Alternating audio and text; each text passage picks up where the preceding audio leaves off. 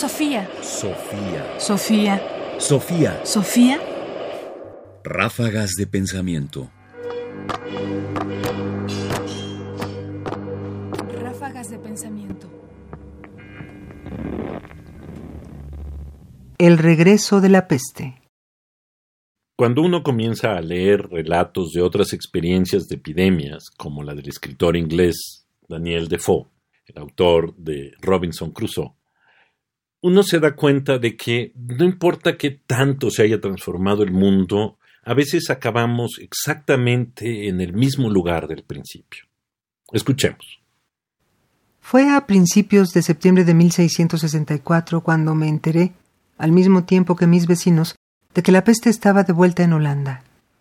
Ya se había mostrado muy violenta allí en 1663, sobre todo en Ámsterdam y Rotterdam, a donde había sido traída, según unos de Italia, según otros de Levante, entre las mercancías transportadas por la flota turca. Otros decían que la habían traído de Candia y otros que de Chipre. Pero no importaba de dónde había venido. Todo el mundo coincidía en que estaba otra vez en Holanda. En aquellos días carecíamos de periódicos impresos para divulgar rumores y noticias de los hechos o para embellecerlos por obra de la imaginación humana, como hoy se ve hacer.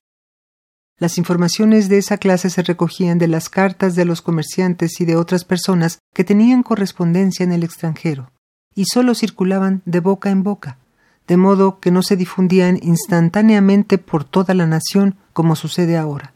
Sin embargo, parece que el gobierno estaba bien informado del asunto y que se habían celebrado varias reuniones para estudiar los medios de evitar la reaparición de la enfermedad, pero todo se mantuvo muy secreto.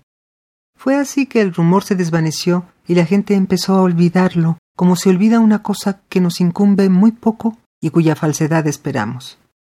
Eso hasta fines de noviembre o principios de diciembre de 1664, cuando dos hombres franceses, según se dijo, murieron apestados en Long Acre, o más bien en el extremo superior de Drury Lane. Sus familiares trataron de ocultar el hecho tanto como les fue posible, pero el asunto se divulgó en boca de los vecinos y los secretarios de Estado se enteraron y resolvieron averiguar la verdad. Ordenaron a dos médicos y un cirujano visitar la casa e inspeccionarla. Así lo hicieron y descubrieron en los cadáveres señales evidentes de la enfermedad. Hicieron pública su opinión de que esos hombres habían muerto de la peste. Daniel Defoe, Diario del Año de la Peste. El texto de Defoe me lleva a pensar en dos cosas. Por un lado, en la diferencia enorme que hay entre la falta de información de la que habla él y el exceso de información que vivimos nosotros. Esa sería una transformación abismal y brutal en relación con la experiencia de la epidemia. Pero por otro lado está el asunto de ocultar los muertos.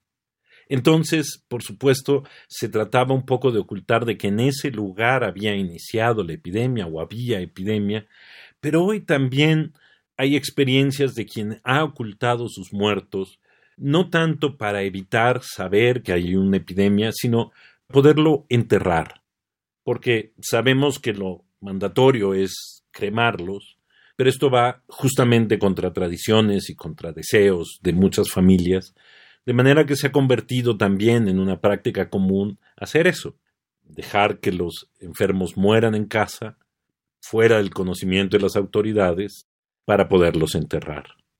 Finalmente, no importa que tanto haya cambiado la historia o que nos haya modificado, nos sigue llevando siempre al mismo punto. Sofía. Sofía. Sofía. Sofía. Sofía. Radio UNAM presentó Ráfagas de Pensamiento. Más información en la página ernestopriani.com. Busca el podcast en www.radiopodcast.unam.mx diagonal podcast. Comentarios: Ernesto Priani Saizó. Producción: Ignacio Bazán Estrada. Sofía. Sofía. Sofía. Sofía.